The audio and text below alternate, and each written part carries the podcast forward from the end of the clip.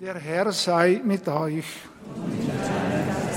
Aus dem heiligen Evangelium nach Lukas. In jener Zeit kam Jesus nach Judäa und in das Gebiet jenseits des Jordan. Wieder versammelten sich viele Leute bei ihm und er lehrte sie, wie er es gewohnt war. Da kamen Pharisäer zu ihm und fragten, darf ein Mann seine Frau aus der Ehe entlassen? Damit wollten sie ihm eine Falle stellen. Er antwortete ihnen, was hat euch Mose vorgeschrieben? Sie sagten, Mose hat erlaubt, eine Scheidungsurkunde auszustellen und die Frau aus der Ehe zu entlassen. Jesus entgegnet ihnen, nur weil ihr so hartherzig seid, hat er euch dieses Gebot gegeben. Am Anfang der Schöpfung aber hat Gott sie als Mann und Frau geschaffen.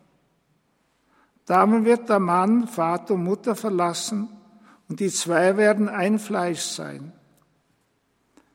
Sie sind also nicht mehr zwei, sondern eins. Was aber Gott verbunden hat, das darf der Mensch nicht trennen. Zu Hause befragten ihn die Jünger noch einmal darüber. Er antwortete ihnen, wer seine Frau aus der Ehe entlässt und eine andere heiratet, begeht ihr gegenüber Ehebruch. Auch eine Frau begeht Ehebruch, wenn sie ihren Mann aus der Ehe entlässt und einen anderen heiratet. Evangelium unseres Herrn Jesus Christus. Los sei dir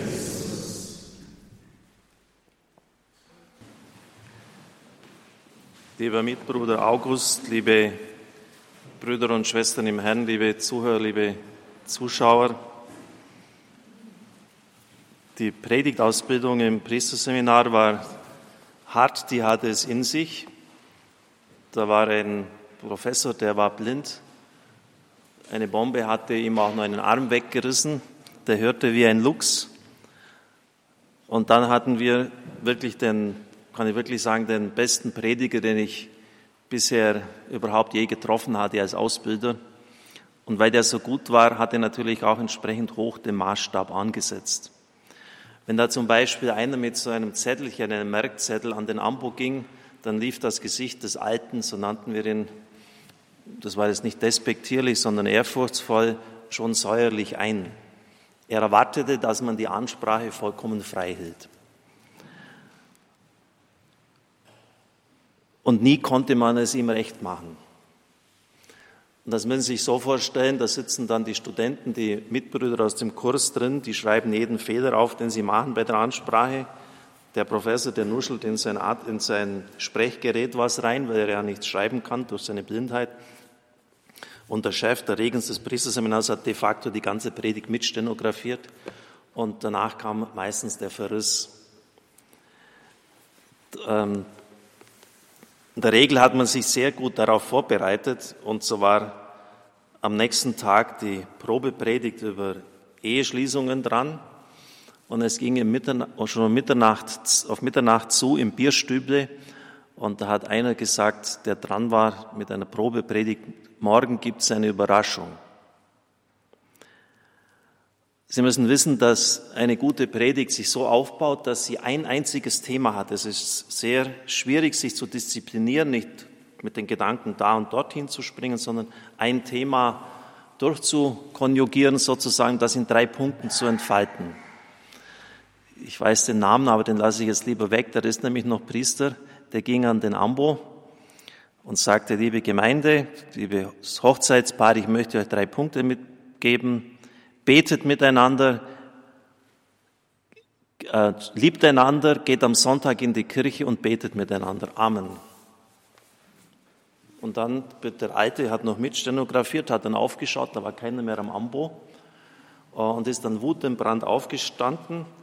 Und dann hat er einen anderen, den auch ein bisschen auf dem Kicker, gefragt, was er von dieser Predigt hält. Und der hat dann frecherweise gesagt, heute ist ein bekannter Wallfahrtsdirektor, ja, drei Punkte hat sie schon enthalten, die Predigt. Und da war nämlich der Alte dann auf 100 und hätte fast diesen äh, Prediger da ähm, aus dem Priesterseminar geworfen. Also der hat sich furchtbar aufgeregt, das ist eine Verhöhnung des Ehesakramentes und so. Ähm, hat das so verstanden, dass er sich da lustig machte über ihn. Aber es war gar nicht so, so dumm, was der gesagt hat. Liebt einander, das ist klar, dass ohne Liebe geht das nicht, dass man eine Ehe eingeht. In den USA hat es eine Untersuchung gegeben, im Evangelium ist ja die Rede von Ehe und Ehescheidung jetzt gewesen, was Ehen halten lässt. Die Abwicklung einer Zeremonie, dass man in der Kirche oder in der Synagoge oder sonst wo heiratet, das bringt so gut wie gar nichts. Da crashen Ehen genauso wie alle anderen auch. Meistens ist es ja nur eine Zeremonie, die man da so abfeiert, äh, wo es gar nicht um den eigentlichen Kern geht. Wenn aber beide am Sonntag in die Kirche gehen, statistisch untersucht und wirklich belastbar, dann zerbrechen nur noch zwei Prozent der Ehen. Und wenn beide miteinander beten, dann geht es in den Promillebereich hinein. Wenn beide miteinander beten. Aber das müssen sie erstmal herbringen. Gerade Männer tun sich da unheimlich schwer. Es braucht nicht viel zu sein. Was sollen sie denn beten? Aus katholischer Sicht ist die Ehe ein Sakrament, das heißt eine Höchstform, eine Hochform des Glaubens, steht auf einer Ebene wie die Priesterweihe, wie die Feier der Eucharistie. Das ist nicht irgendetwas, eine Zeremonie, das ist wirklich die Präsenz Gottes in diesem Sakrament. Sie sollen darum beten, dass die Gnade des Ehesakramentes täglich erneuert wird. Was ist das, die Gnade des Ehesakramentes? Erik Flücke hat einen Bestseller geschrieben, ein ziemlich aufmüpfiger Bursche, wie die Kirche an ihrer Sprache verreckt. Und zwar deshalb, weil wir ständig Insider-Jargon verwenden und es den Leuten einfach nicht mehr schaffen zu erklären, um worum es geht. Wenn ich jetzt Ihnen sage, beten Sie darum, dass die Gnade des Ehesakraments erneuert wird, was heißt denn das für Sie? Können Sie damit etwas anfangen? Ich versuche es Ihnen zumindest kurz zu vermitteln. Gnade heißt Zuneigung vom hebräischen Wort, Zuwendung, die der Herr uns schenkt. Also er ist präsent. Er hilft uns. Der Ehebund besteht nicht nur zwischen den beiden Menschen, sondern es ist gleichsam ein Dreierbund. Der Einzelne darf mit etwas rechnen, was er aus sich selbst nicht hat, so Pater Hans Buob.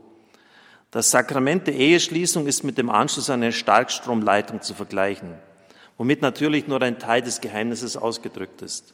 Aus diesem Sakrament erwächst seine Kraft, die wir von uns aus selbst nicht haben. Im Sakrament verbindet sich Gott mit uns, gerade bei der Ehe, und zwar schenkend und liebend. Verbinden heißt, wir nehmen teil an ihm. Er ist unsere Kraftquelle. Und da merken Sie schon, wie töricht es ist, wenn es Gott gibt und wir als Christen glauben das, sich an ihn nicht zu wenden, diese Kraft, diese Hilfe, die er uns gibt, nicht zu nutzen. Worin, in welchen Punkten entfaltet sich das Ehesakrament? Zunächst einmal im Gelingen der ehelichen Beziehung. Alle Hilfe, damit dieses Abenteuer gelingt, hält er bereit. Alle Gnade, schenkt er. Und wir wissen ja, wie viele negative Faktoren einwirken auf Beziehungen von Menschen. Die Schnelllebigkeit unserer Zeit, die Erziehung der Kinder, wo dann die Beziehungspflege der Eheleute untereinander vernachlässigt wird, so dass es oft ein Neben- und manchmal sogar ein Gegeneinander wird. Wer garantiert Ihnen, dass der andere sich mit Ihnen weiterentwickelt? Wissen Sie, das sind schon ziemliche äh, Gefahrenpotenziale, die da lauern. Und da braucht es wirklich die Hilfe vom Herrn, dass man die in Anspruch nimmt und darum bittet. Dr. Theo Lehmann, einer der großen Theologen in der früheren DDR, hat das etwas amüsant formuliert, wie das geschehen kann im Laufe der Jahre, dass man sich irgendwie fremd wird. Ein junger Mann geht mit seiner Verlobten spazieren. Es hat ein bisschen geregnet. Sie kommen an eine Pfütze. Da sagt er, Vorsicht, Liebste, eine Pfütze und hebt sie galant darüber hinweg, damit sie sich ihre neuen Salamanderstiefelchen nicht schmutzig macht. Drei Jahre nach der Hochzeit sagt er in der gleichen Situation, was öffne Pfütze. 13 Jahre nach der Hochzeit, hast du keine Augen im Koppe? Und 30 Jahre nach der Hochzeit, das war ja klar, dass du da neilatschen musstest. So ist das oft mit der Liebe von uns Menschen, dass sie im Laufe der Zeit immer weniger wird. Mit Gottes Liebe ist es nicht so. Sie nutzt sich nicht ab. Sie ist unveränderlich, sie ist ewig und grundlos. Also für das Gelingen der Beziehung und dann vielleicht noch auch ein weiter Punkt, was das bedeutet, die Gnade des Ehesakraments erneuern. Es ist immer eine Gnade für den anderen. Ich nehme das Beispiel der Priesterweihe, dann sehen Sie es sofort. Die, die Priesterweihe hat der Priester natürlich nicht für sich empfangen, weil er jetzt so äh, fromm ist. Es sind die alle Gnaden, die er hat, sind Amtsgnaden, Gnaden für andere. Dienstgnaden nennt man das, für den Aufbau des Leibes Christi. Dass er den Menschen die Sünden nachlassen kann. Dass er die Wandlungsworte sprechen darf. Das sind Dienstgnaden, nicht nochmals für den anderen, für die Gemeinde auch Gnaden der, der Heilung, der Rede, des Tröstens, des Lehrens. Wir sehen das sofort, ja, das ist so, der hat, das bekommt er zum Dienst. Und so ist aber in einer Ehe. Ich bekomme Gnaden, damit sich der andere bestmöglich entwickeln kann. Es ist meine Aufgabe, dafür zu sorgen, dass das Beste aus dem anderen herausgelockt wird. dass man sich gegenseitig in den Himmel hilft, dass man für den anderen einsteht. Was ist Liebe? Wachstum in eine immer größere Tiefe und Reife hinein.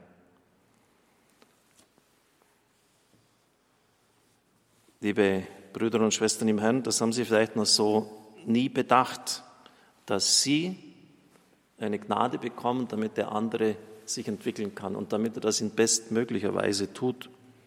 Und natürlich dann, der Priester soll die Liebe Christi darstellen. Und an diesem Maßstab wird der Priester auch gemessen in erschreckend hoher Maßstab. Und wenn der versagt, ist natürlich dann doppelt schlimm. Aber das, für die Ehe sehen wir das auch gar nicht. Es ist dann auch nicht nur eine Gnade da, dass die zwei miteinander glücklich werden, sondern das soll ausstrahlen, wie beim Priester. Das heißt, sie sollen die Liebe Gottes in die Welt tragen. Es ist ein Realsymbol für die Liebe Gottes, sodass jeder, der die beiden sieht, sagt, jetzt kann ich mir vorstellen, wie Gott die Menschen, die Kirche liebt. Liebe ist nicht egoistisch. Sie ist von ihrem Wesen her verströmen. Sie drängt darüber hinaus im Kind, aber auch in die ganze Gesellschaft hinein.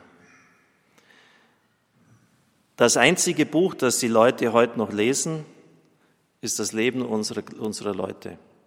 Die interessiert nichts anderes mehr, kein Dogma, oft nicht einmal mehr das Wort Gottes, sondern wie wir miteinander umgehen. Die Welt schaut hin.